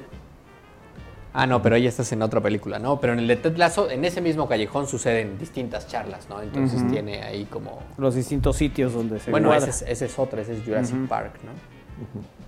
Así es. Que Lalito quiere poner lo que se le antoje, dice que no, no, no, no nos va a es hacer para el caso. otro lado, Lalito. Es para otro, tu otra No, izquierda. Para tu otra izquierda. Mira, ahí está Marty McFly. Ajá. Martín. Ya pon el que te dé la gana, vamos a Lalito, mostrar, aquí mira. vamos viendo. Sí, tran, tran, tran. A ver. Ok. Pero bueno, haz lo que. Pero sí, hay, hay gente que viaja solamente para Para eso. conocer los Sí. lugares Así es, ahí donde está, se mira. grabaron sus películas y sus series favoritas. Ahí está, es.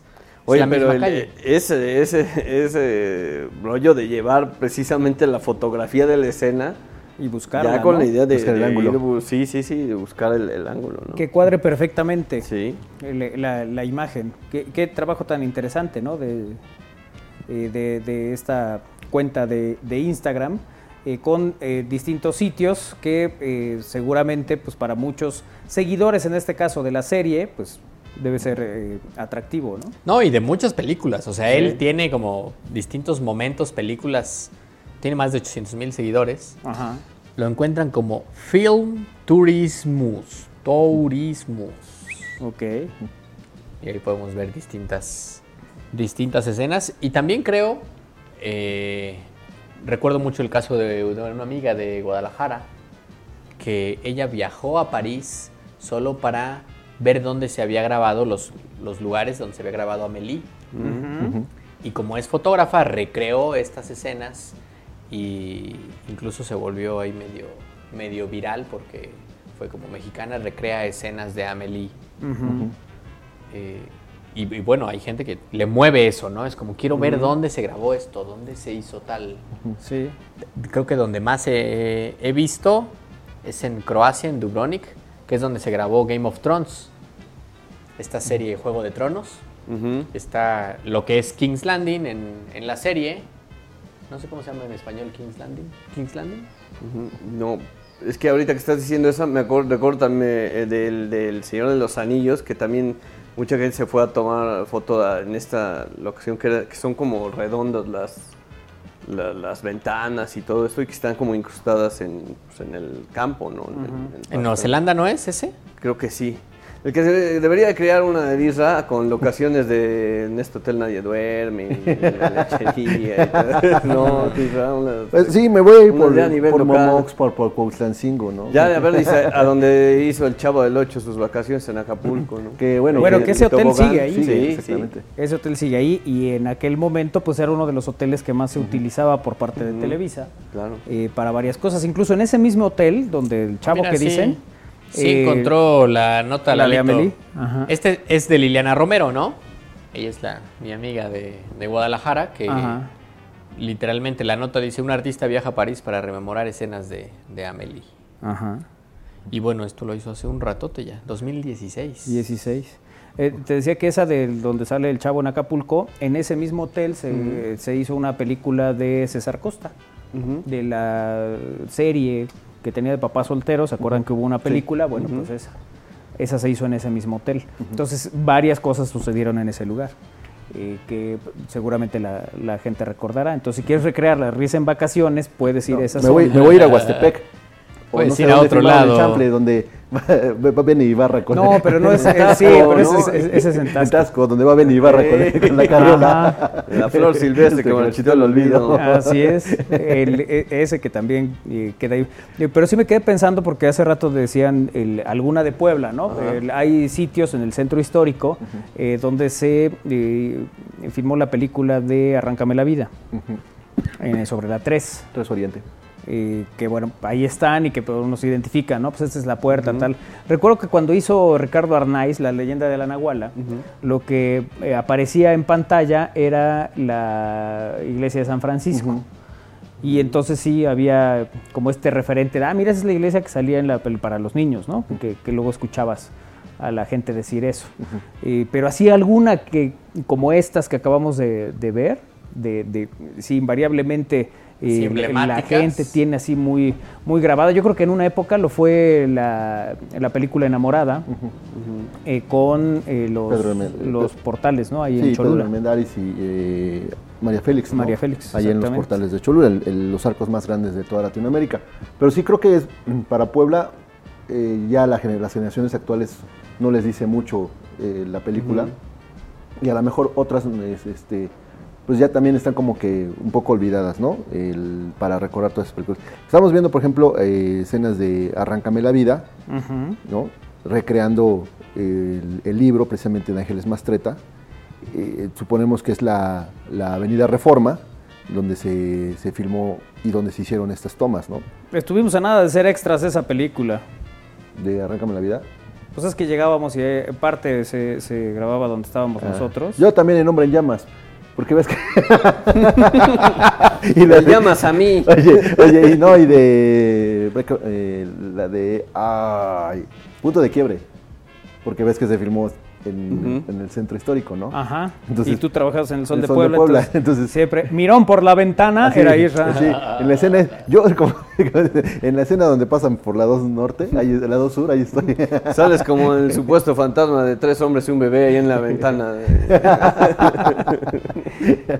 Y, y bueno, solo retomando lo que iba a comentar, ahí en, en esta zona de Dubrovnik incluso hay tours, o sea. La gente llega solamente para que les digan, mira, aquí fue la famosa escena de Cersei caminando diciendo shame, shame, etcétera, ¿no? Está como, es muy claro toda esa gente que va solamente porque es un, un lugar. Y por ahí le mandé también a Lalito la de, la que decías, que sí es en Nueva Zelanda, Mm. Armando, la del Señor de los Anillos Ajá.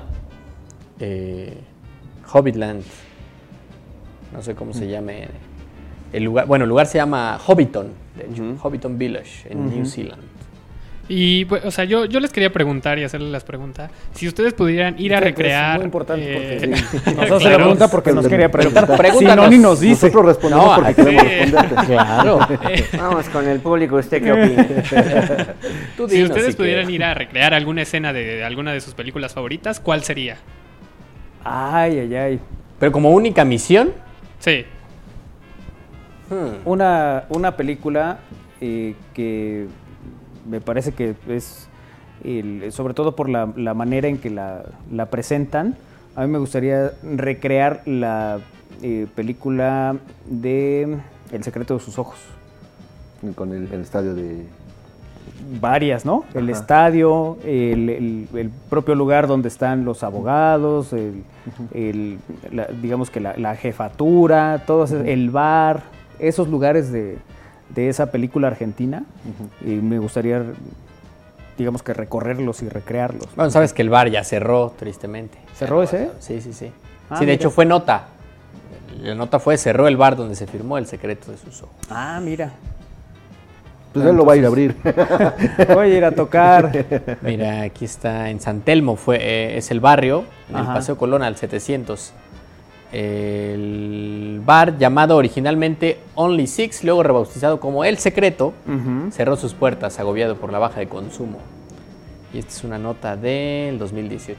18, fíjate, esa película fue la ganadora del Oscar a Mejor Película Extranjera en 2010, a partir del libro de Eduardo Sacheri, que es La pregunta de sus ojos. ¿no? El- ya Campanella lo lleva al cine con El secreto de sus ojos, eh, con la adaptación de esta el- el novela, pues, y el- termina siendo muy exitosa y hay muchas cosas que llamaban la atención. Yo recuerdo que de las que más era este plano secuencia que hacían, ¿no? Para la persecución del, del sujeto en el estadio, que, que era impresionante. Ya al paso del tiempo vas descubriendo que no era tan perfecto, que Sí, tenía otras secretos, cosas. ¿no? Que, sí, sí. Sí, que pero se cuando hizo estás viendo la maneras. película, te eh, atrapa de sí, una manera claro, impresionante. claro. Entonces sí, yo diría que es a Tuwin. Ah, estaba pensando, es que creo que yo he estado en, por ejemplo, a mí me encantó esto Dubrovnik, yo soy muy fan de Game of Thrones, de Juego de Tronos, Ajá. eh, y me encantó como la atmósfera que envuelve, que pareciera que no tuvieron que hacer demasiados efectos. Es- Digo, sí, al final sí, Sí, sí. pero, pero no sé si tengo una a la que yo viajaría. Digo, ahí ya me encontraba cerca y fue como, voy. O hice esta caminata eh, en las escaleras del Joker, porque era como, pues Por aquí he visitado muchas veces New York, estoy cerca del Yankee Stadium, ¿por qué no voy a darme una vuelta? ¿no? Eh, pero no algo que haya dicho, voy a volar para ir a este lugar.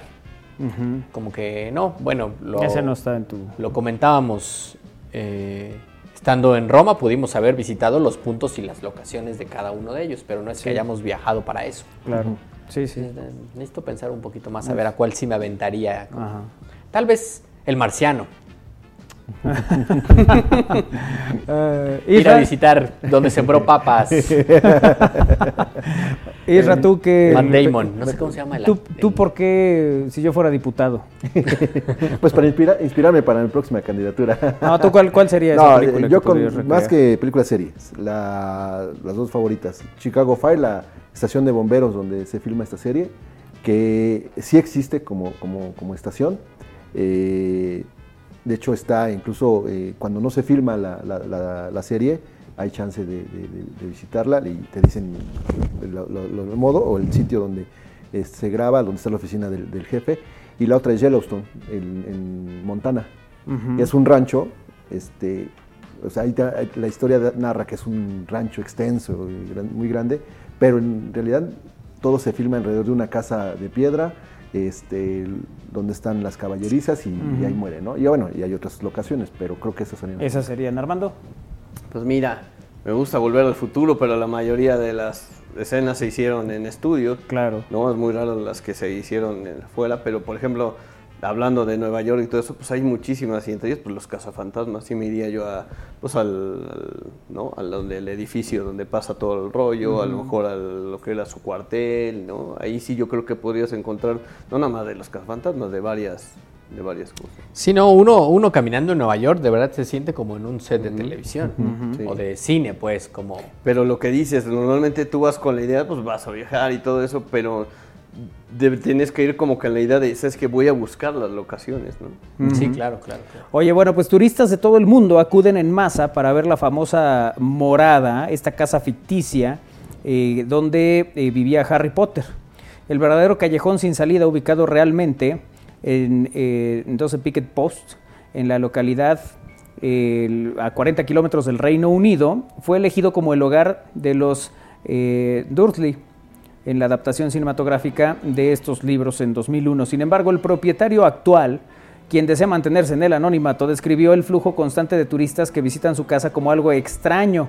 En una entrevista con un tabloide británico, el conocido The Sun, el propietario declaró, hemos tenido personas con lágrimas en los ojos, es extraño, con los niños lo entiendes, pero también los adultos. A veces vienen vestidos con atuendos completos y recrean escenas. Tuvimos una vez a alguien que intentó escalar la cerca. Fue entonces cuando dijimos, Dios mío, no hagas eso.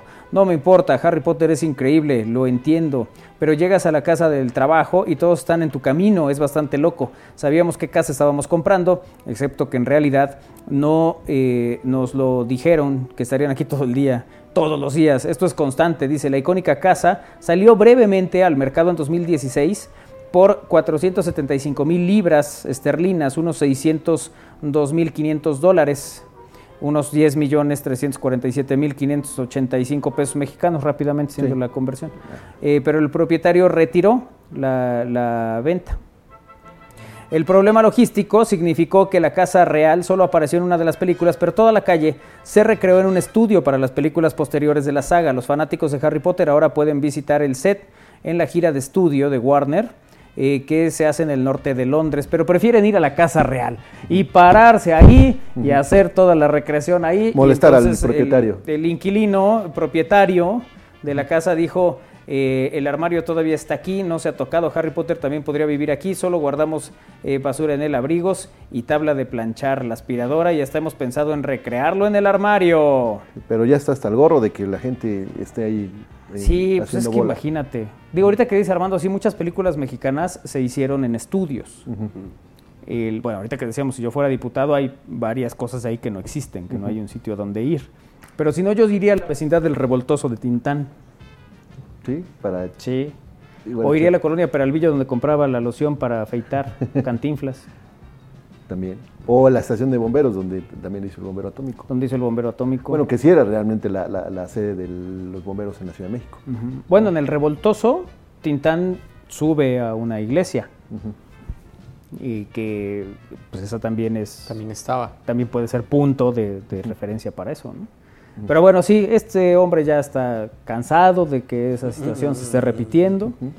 Y, Pide que bueno, hagan algo. Sí, Que esa es otra, cómo hay lugares eh, que se ven muy beneficiados y otros que al final estás afectando a alguien. claro. Sí, sí. Bueno, también incluso hay estadios, ¿no? Por ejemplo, el, del el más reciente equipo que ascendió a la Liga Premier, el paso o la entrada de los de los eh, aficionados visitantes es en medio del patio de los de los de un, de una- de un vecindario.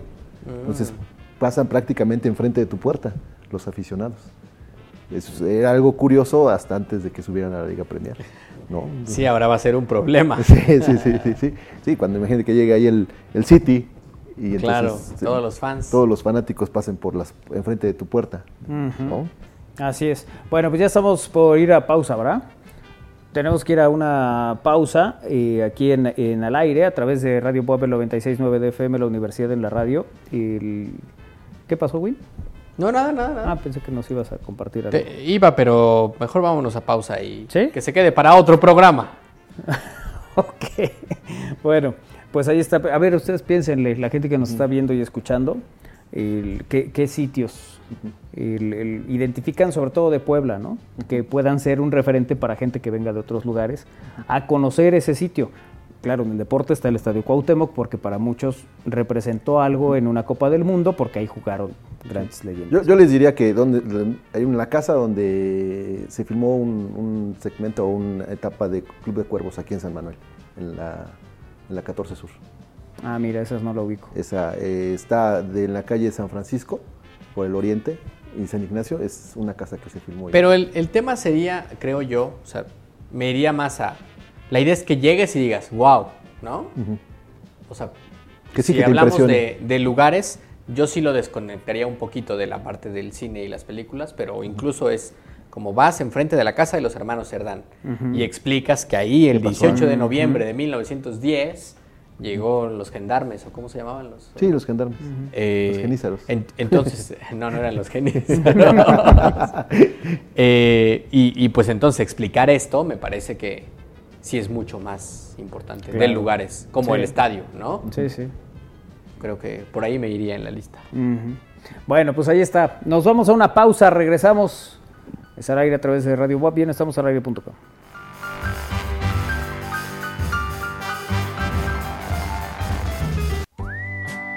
Expresiones al aire. Con Pipis Planel.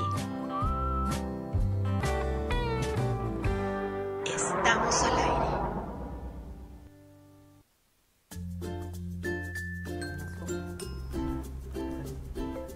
Bueno, es momento de hablar de psicología. Ya está con nosotros la doctora Pipis Planel. Doctora, ¿cómo estás? Buena tarde. ¿Qué tal, mi querido Manolo? ¿Cómo estamos? Qué gusto.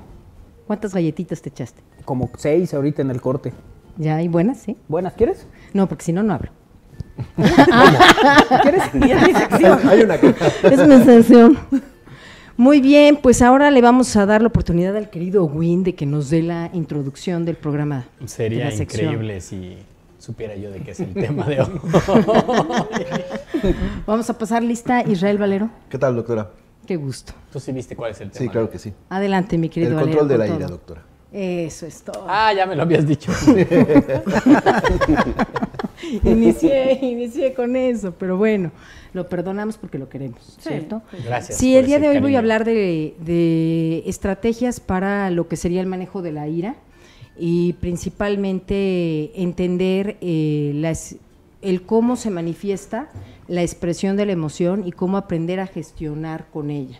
De esto hablaremos, chicos. ¿Cómo la ven? Muy bien. Eh, es algo que nos viene muy útil, Isra. Sí, claro, porque en un momento, de un momento a otro podemos detonar ese demonio que... Sí, Isra puede ser un pan, ¿no? Una persona muy tranquila, muy Ecuánime, estable, muy ecuánime, sonriente incluso, este, empático, pero no se le pongan a tomar fotos en la meta de la carrera, porque ahí sí Porque sale la los. Sí. ¿En serio, Isra? Bueno, más bien que no tanto las fotos, pero que estorben al resto de los Por competidores. eso, se están tomando fotos. O sea, ellos no piensan que estorban. Pero entonces Isra dice, por favor, ey, ey, allá, allá, aquí, Ya, no, ya, fotos, aquí. no, ya, y los empieza a quitar bien, a correr, no a tomarse Ya desaparecen los- las finas maneras, ya. Se acabó la fin. Sí, el de por favor ya desaparece. Correcto. Bueno, pues precisamente, precisamente es identificar esos momentos en donde nos gana el enojo y cómo hacerle para poderlo prevenir, entendiendo que eh, lo principal a trabajar es como la conciencia o hacer uso de la reflexión o de la abstracción para entender la emoción, porque si nos vamos meramente a la emoción, es poco control de impulsos. ¿Qué pasa cuando te enojas mucho? Tú sientes que la sangre te hierve, que el corazón te palpita más, que si permitimos que todos estos síntomas se presenten a nivel neurofisiológico, pues ya valimos gorro. O sea, ya, ya te molestaste. Y aquí un poco es como el empezar a trabajar lo que es el enojo como tal, que atrás del enojo, por lo general lo que hay en la reflexión es algo que no estoy siendo asertivo, que no estoy siendo claro, que no estoy exponiendo mis puntos o que no estoy expresando bien mi necesidad. Entendamos que el enojo, desde que somos chiquitos, viene desde el manejo de los berrinches, la edad en el manejo de los berrinches en donde quiero que se hagan las cosas a mi hora como sea y evidentemente el cerebro no está tan desarrollado como para la reflexión o para la abstracción, lo que le llamamos la planación, control y verificación de la actividad que implicaría lóbulos frontales en las funciones eh, ejecutivas y que mucho ahí va a depender de cómo nuestros papás nos ayudaban a controlar el berrinche, o sea, el mucho enojo, el quiero salirme con la mía, que obviamente si ustedes lo observan, pues hay de enojo a enojo.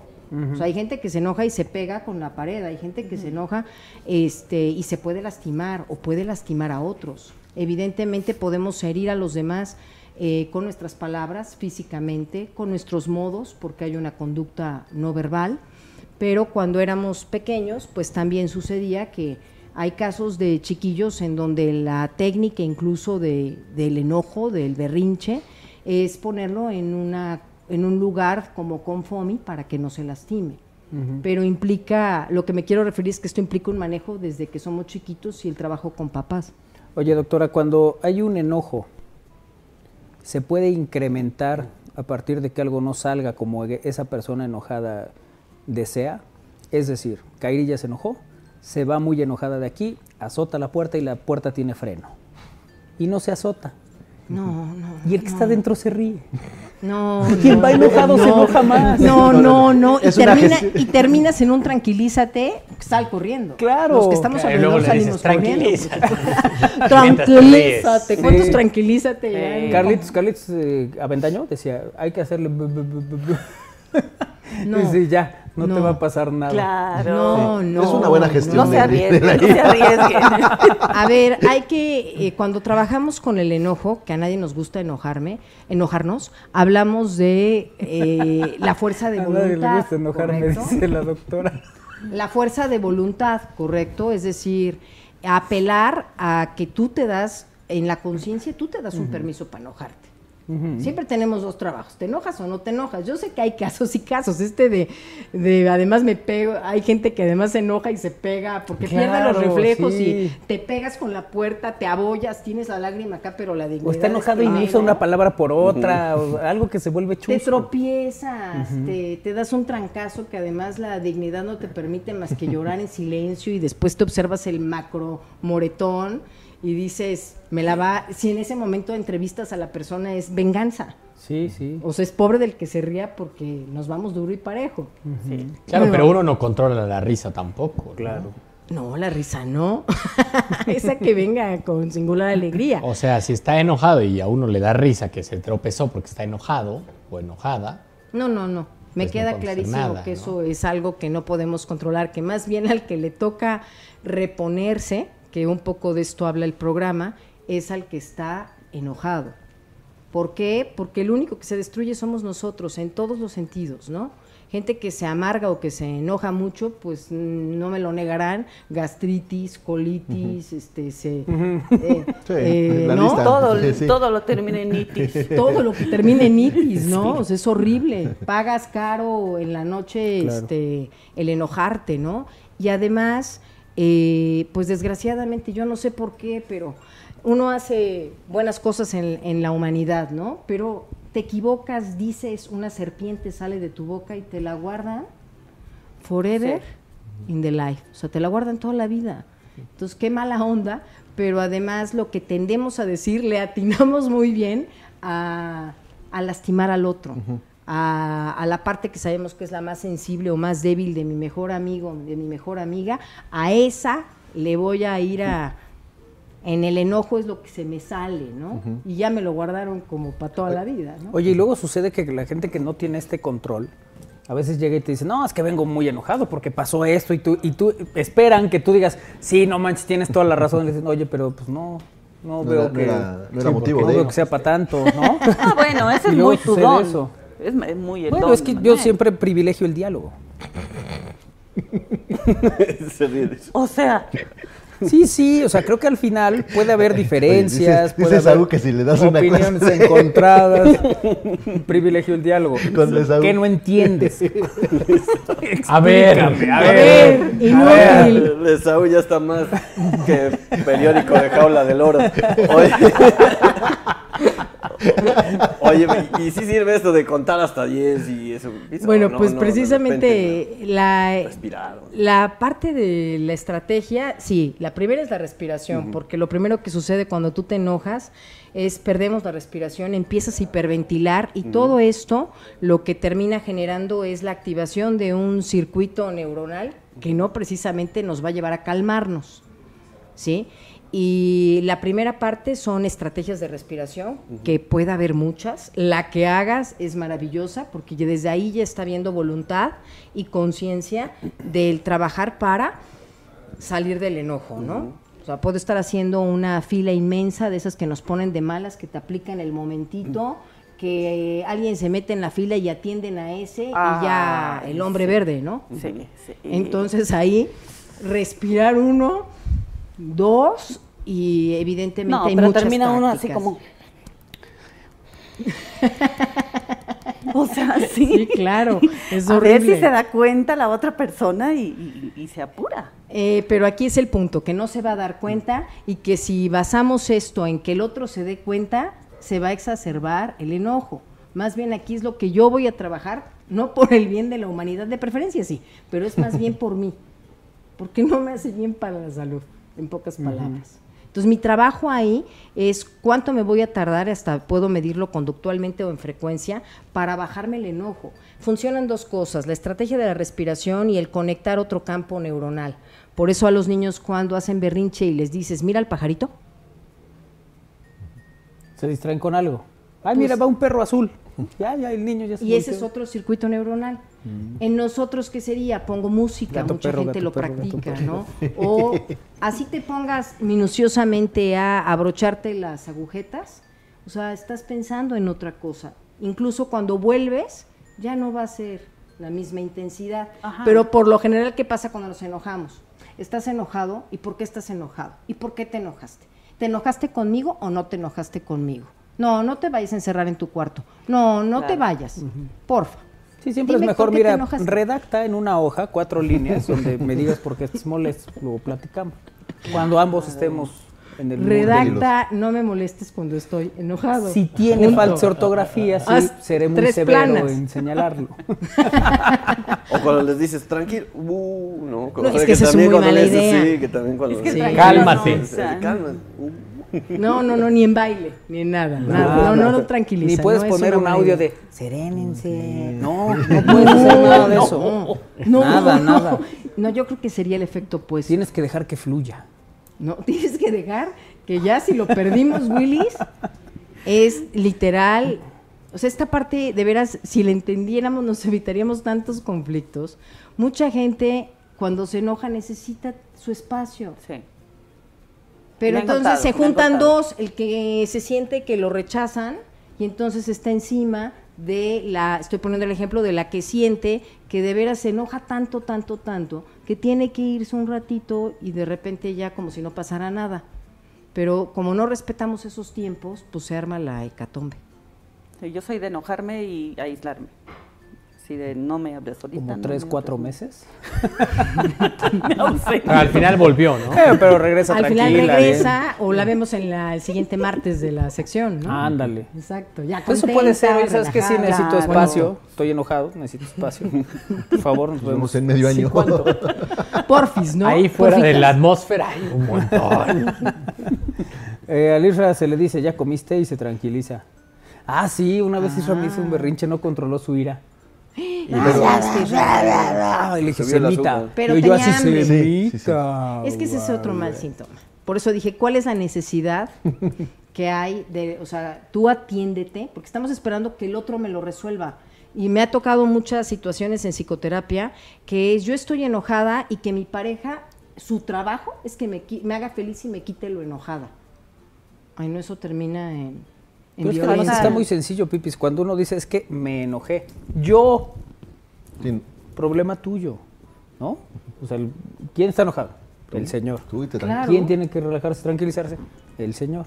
Exacto. Yo no soy Disneylandia.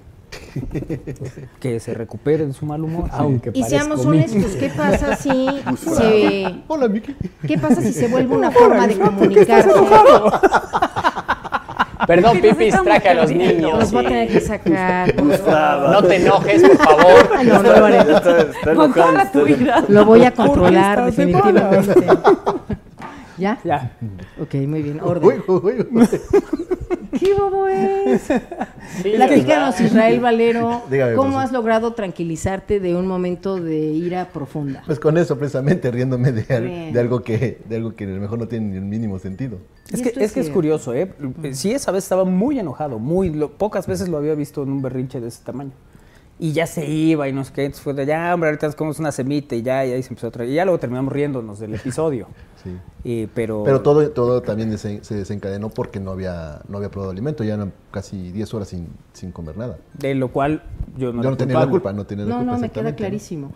Pero aquí el punto, vámonos con otro factor que es importante, que es cuando ya pasó el enojo, que hagamos la reflexión de qué me provoca enojo, porque si no vas a estar enojándote de lo mismo. Y además hay gente que es chicotito, que yo ya sé de qué te enojas y te voy a dar duro y directo. Qué feo que sea. Qué feo que haya gente así, ¿verdad? El señor Este, maldoso. así es. O sea, Sí lo creo, ¿o no? sí. Sí, sí, así es. Sí. Bueno, conmigo no, pero, pero sí, cuando se ensaña con alguien. No, no, pero sí, a Como ver, Esaú. uno, uno, recu- uno recopila información. ¿Por qué te asomas así que.? y luego hay maneras de aprovechar esa información. Pero no es con una intención de vamos a darle lata a nadie. No, Pues no. este es eh, cuestión didáctica nada más. No, pues es balón a modo, ¿no? Pues sí. Bien, bueno, pues por eso viene el consejo. Ya cuando no está el enojo, entonces puedo hacer la reflexión de qué realmente yo estoy necesitando. Tenía hambre, pues que no vuelva a pasar, ¿no? O eso que trata dices, de Pipis. llevarte tu lunch. Sí hay gente que, que después de una molestia o algo te puede decir, que a mí me ha pasado aquí con mi gordo de chocolate. Un día me dijo, sobre este tema, sí, no bromemos, porfa. ¿Está bien? Fue ah, perfecto. Y nunca lo volvimos a tocar. No, Está muy bien. Ahora, le doy lata para arriba y para abajo de muchos otros, pero, Pero ese me te- quedó claro que ese fue, ese no. Exacto, Manolo, pero te Y no me lo tuvo que decir enojado. Te retro- ese es el punto. Cuando yo- primero hacer yo mi propia reflexión, ¿no? Sobre todo cuando hablamos de esta escena donde me metí un trancazo, donde me di con la puerta, donde me molesté muchísimo, porque a veces la agresión empezó yo conmigo misma.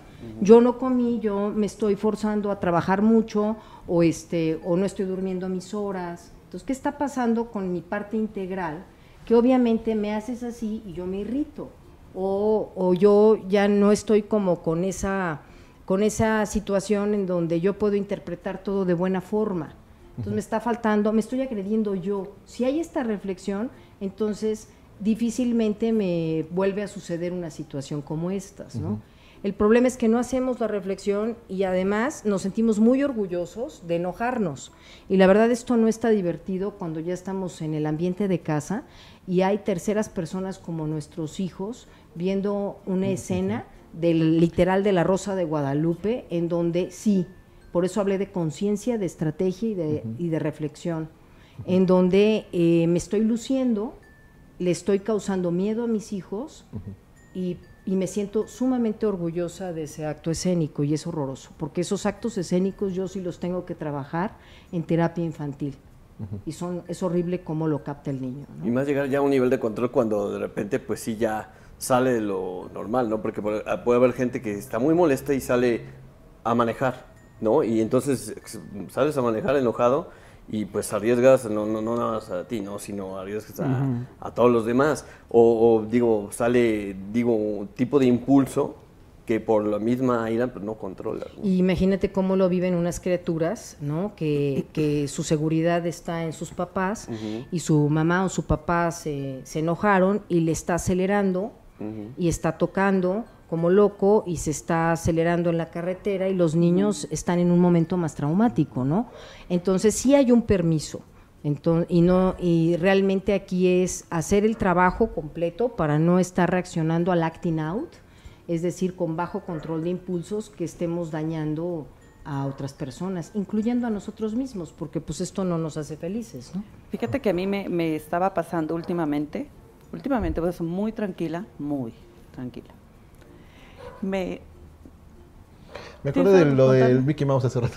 Y lo del fin de semana. Ya. ¿Qué pasó, Kairi? eh, eh, yo por, bueno, ya por las noches para acostarme, eh, a Kiara le gusta mucho jugar. Entonces me brincaba y me brincaba. Y yo ya me quería dormir y la otra pensaba que estaba jugando. Entonces yo le levantaba la mano para que se calmara y la otra pensaba que era un juego. Ya. Entonces me empiezo a enojar y enojar y enojar y pues yo quiero dormir y pues la otra quiere jugar, ¿no? Entonces ahora mi estrategia es echar lavanda. Echo spray de lavanda. y la otra se tranquiliza. Digo, Ah, ah, ya le encontré, ya no me enojo. Pero eh, como con a lo mejor pequeños detalles va aumentando tu, tu enojo, tu enojo, tu enojo y llega un momento en que sí, efectivamente explotas y llegó un momento en que la saqué, la saqué al patio y le dije, ah, ya te quedas, ya, no te soporto. Pero fíjate, estás generando, estás está entrando la razón y estás mandando a Kiara o al patio o le, o le pusiste aceitito de lavanda. Pero ¿qué pasa cuando yo estoy acostumbrada y además me siento orgullosa y me doy el permiso? Pues terminas dándole de palazos a Kiara, ¿me explico? Ay, no, es que...